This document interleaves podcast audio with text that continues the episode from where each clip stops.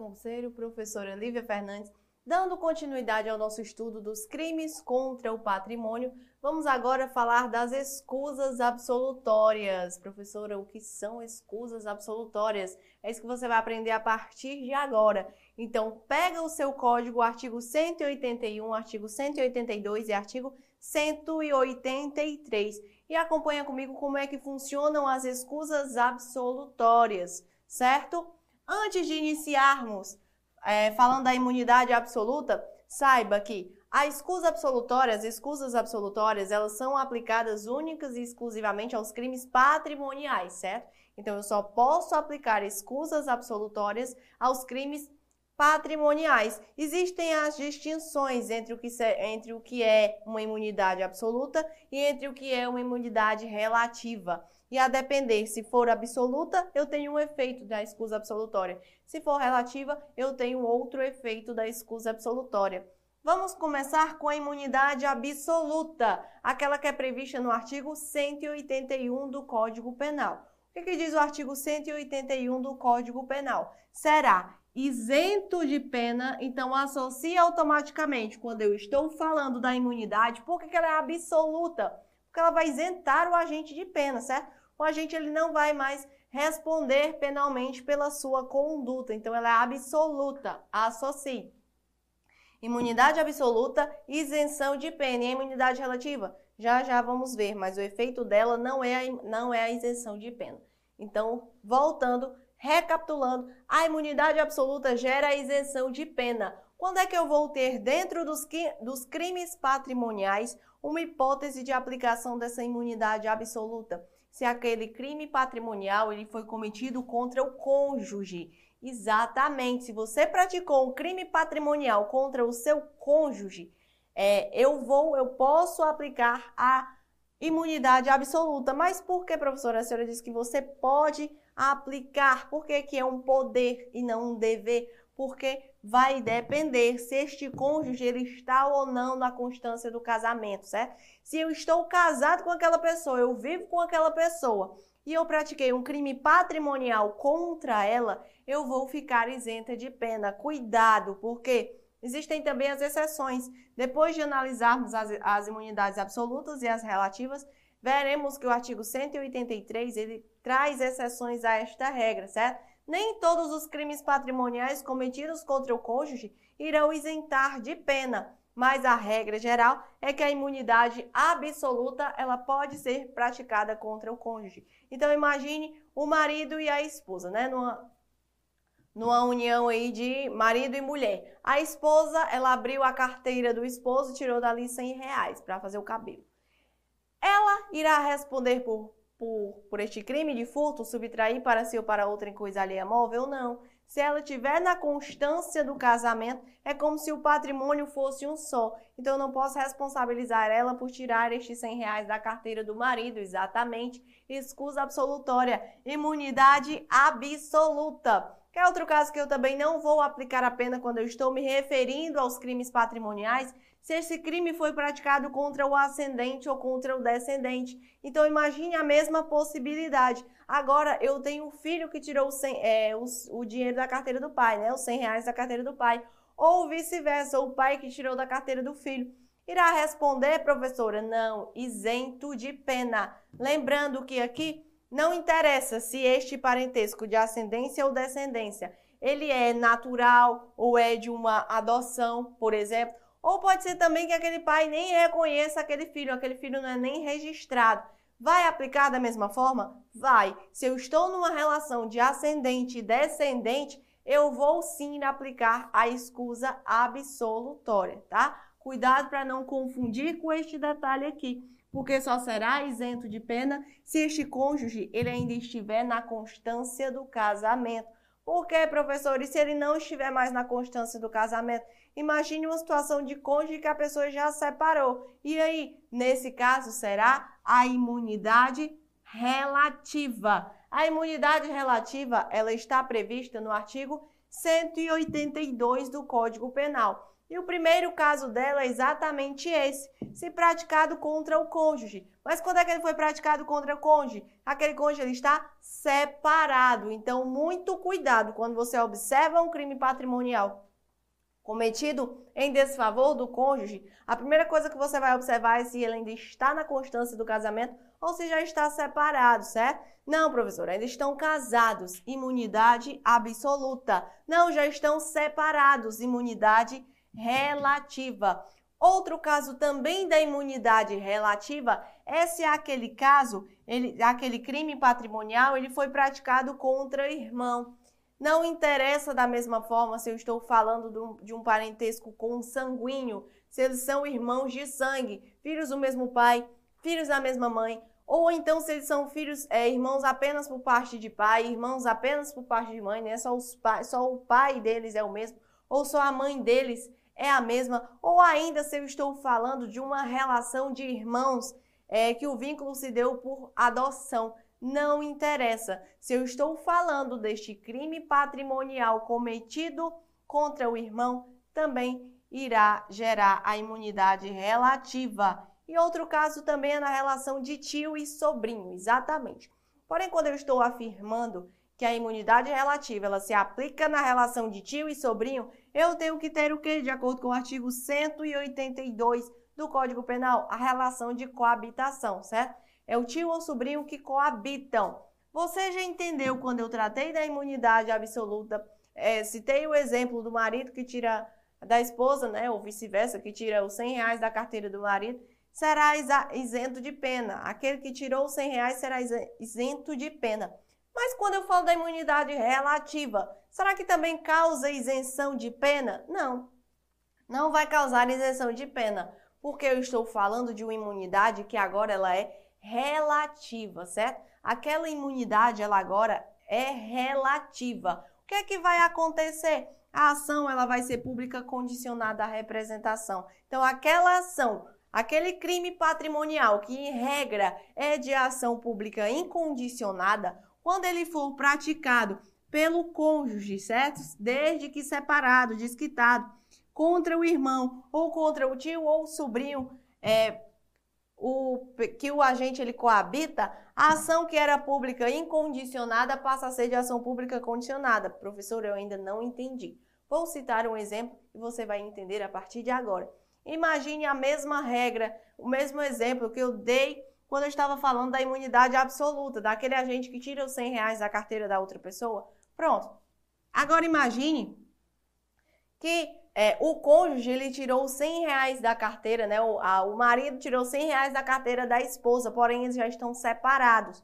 Subtrair para si ou para outra em coisa alheia móvel, em regra, ele vai constituir o quê? O crime de roubo, não é? Ele vai constituir o crime de roubo. O crime de roubo não, desculpa, o crime de furto, não tive violência ou grave ameaça. Então, subtrair para si ou para outra em coisa alheia móvel vai configurar o crime de furto. O crime de furto é um crime de ação pública incondicionada. Então, se eu estou falando de um crime que é de ação pública incondicionada, porém ele foi praticado por estas pessoas aqui previstas no artigo 182, o crime que era de ação pública incondicionada passa a ser de ação pública condicionada, ou seja, eu preciso da efetiva representação da vítima. Eu preciso que aquela esposa ela represente é, este furto, certo, contra o seu marido, para que ele responda pelo furto. Da mesma forma, é na relação de irmão e na mesma forma é na relação de sobrinho. Então, só recapitulando,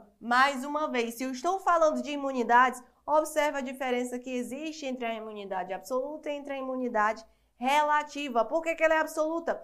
Porque ela isenta totalmente o agente de pena, ele não vai responder, certo? Ele não vai cumprir pena. E por que, que a imunidade é relativa? Ela é relativa porque ela não vai isentar de pena. O agente ele vai continuar respondendo pelo aquele crime, vai continuar sendo aplicada uma pena privativa, uma multa, é, aquele agente. O que, que vai mudar? Apenas a condição de procedibilidade. Aquele crime patrimonial que, em regra, ele era de ação pública incondicionada, agora ele vai necessitar de uma condição. O Ministério Público, a polícia, por exemplo, ela não pode investigar, não pode instaurar o inquérito de ofício. Muito menos o Ministério Público é, pode oferecer a denúncia também de ofício. Por quê? Porque agora eu tenho essa condição de procedibilidade que é a representação. Então, muito cuidado para não confundir as escusas, as escusas absolutórias. O artigo 181 traz a imunidade absoluta e o artigo 182 a imunidade relativa. Eu tenho também as ressalvas previstas no artigo 183. Você não pode, em hipótese alguma, estudar imunidades sem estudar as ressalvas do artigo 183. Por quê? Porque se você só estudou o artigo 181 e só estudou o artigo 182, você vai achar que aqueles casos eles vão se aplicar para todas as hipóteses. Enquanto que o artigo 183 ele traz as ressalvas. Eu não vou aplicar a imunidade, as imunidades em alguns casos, mas quais são esses casos em que eu não vou aplicar as imunidades? Primeiro, se eu estou falando do crime de roubo, se eu estou falando do crime de extorsão ou qualquer outro crime que tenha violência ou grave ameaça. Então, por que essa observação? O roubo ou a extorsão, eles são crimes que têm violência né, ou grave ameaça. Mas não só isso. O artigo 183 ele veda a aplicação das excusas absolutórias a todos os crimes cometidos com violência ou grave ameaça. Por que, que eu usei o exemplo daquela pessoa que subtraiu sem violência ou grave ameaça? Porque eu quis enfatizar para você que o crime cometido é o de furto, seria o de furto. Se eu tenho um crime de furto, eu posso aplicar a excusa absolutória. Por quê? Porque é um crime cometido sem violência ou grave ameaça.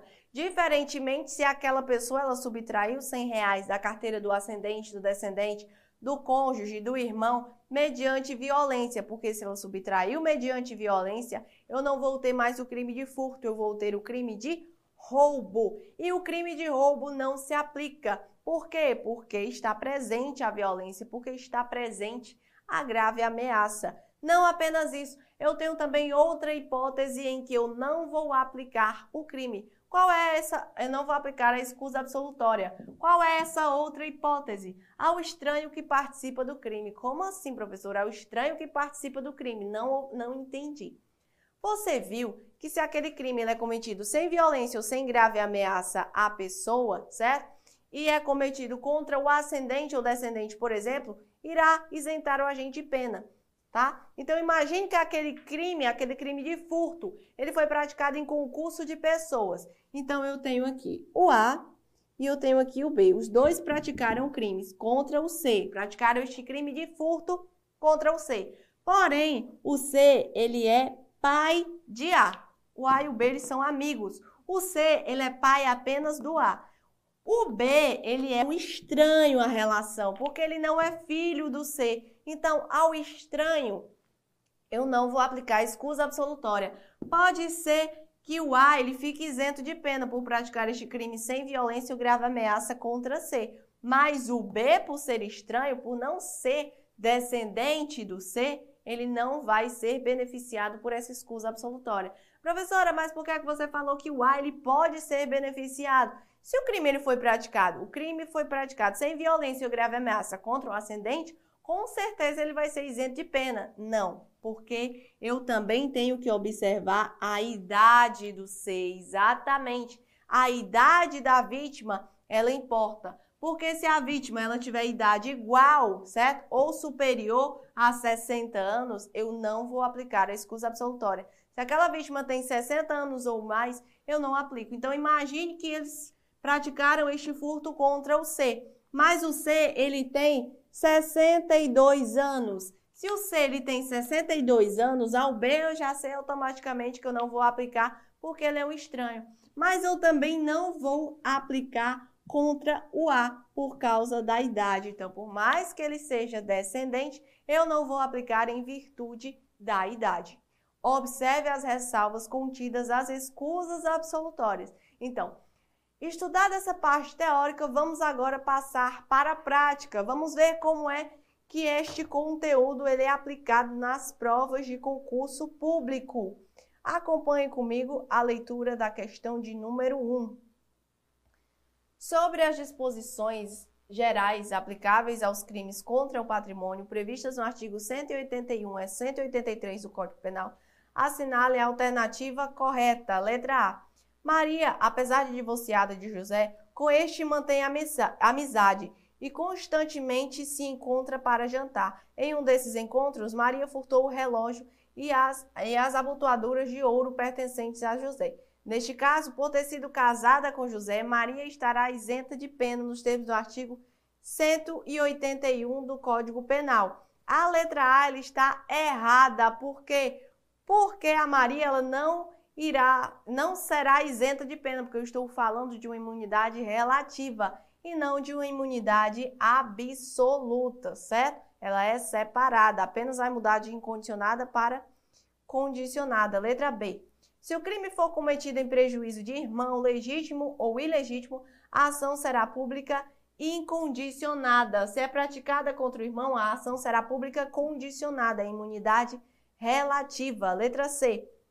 Manuel, para sustentar o vício em jogos, furtou 700 mil reais de seu pai, referente a todo o dinheiro economizado durante a vida do genitor, um senhor de 65 anos de idade à época do fato. Por ter praticado crime sem violência contra o genitor, Manuel ficará isento de pena. É errado, porque eu estou falando da exceção à regra. Olha a idade do genitor, mais de 60 anos eu não vou aplicar. Letra C. As causas de isenção de pena previstas no artigo 181 e 182 também se estendem ao estranho que participa do crime. Errado. Letra de lei, o artigo 183 veda essa aplicação ao estranho que participa do crime. E a letra E. Se o crime for cometido em prejuízo de tio ou sobrinho com quem o agente coabita, a ação penal será pública condicionada à representação. Gabarito correto da minha primeira questão é a letra E, certo? Eu estou falando da imunidade relativa. Questão de número 2. Nilson, na companhia de sua namorada, Ana Paula, ambos maiores e capazes, subtrai a quantia de 200 reais da carteira do avô de Nilson, que na data do furto contava com 62 anos de idade. Diante da situação hipotética apresentada, letra A. Nilson fica isento de pena em razão do crime ter sido praticado contra o seu ascendente, Contudo, tal isenção não alcançará Ana Paula. A isenção não alcança Ana Paula, correto, porque ela é estranha, mas também não vai alcançar o Nilson, por quê? Porque o agente ele tem mais de 60 anos, certo? Então, a imunidade nessa questão, ela não alcança nem o Nilson, nem a Ana. Nós temos como gabarito, visivelmente da segunda questão, a letra C. Nilson e Ana responderão pelo crime de furto qualificado, não incidindo, não incidindo a isenção de pena para nenhum dos agentes. Exatamente. Questão de número 3. É correto afirmar que é isento de pena a esposa que pratica crime de furto qualificado com emprego de chave falsa contra seu marido na constância do casamento, gozando esta de imunidade penal absoluta. Questão 3 está correta. Porque se eu estou falando da qualificadora da chave falsa, eu não estou citando qualquer violência, até porque o crime é de furto. O crime de furto não tem violência ou grave ameaça. E se eu estou praticando este crime contra o ascendente na constância do casamento, o agente ele será isento de pena, certo? O agente ficará imune, imunidade absoluta. Questão de número 3, corretíssima. Questão de número 4. GS, primário de bons antecedentes, furta 10 mil reais de seu próprio pai, um senhor de 55 anos. Na hipótese, conclui-se que GS, letra A, fica isento de pena. Exatamente, o gabarito eu já encontrei da minha quarta questão, é a letra A. Porque se ele está furtando, eu não tenho violência ou grave ameaça, ele está furtando do seu, do seu ascendente, ou seja, do seu pai, certo? E o pai dele, ele tem apenas 55 anos, então eu não tenho nenhuma ressalva à aplicação da imunidade absoluta nesse caso, o GS ele ficará isento de pena. O gabarito da minha quarta questão já é a letra A. A letra B vai falar que ele responde pelo furto privilegiado. A letra C pelo crime de furto simples. A letra D, furto agravado. E a letra E, furto qualificado. O gabarito da minha quarta questão, letra A, ele ficará isento de pena. Questão de número 5.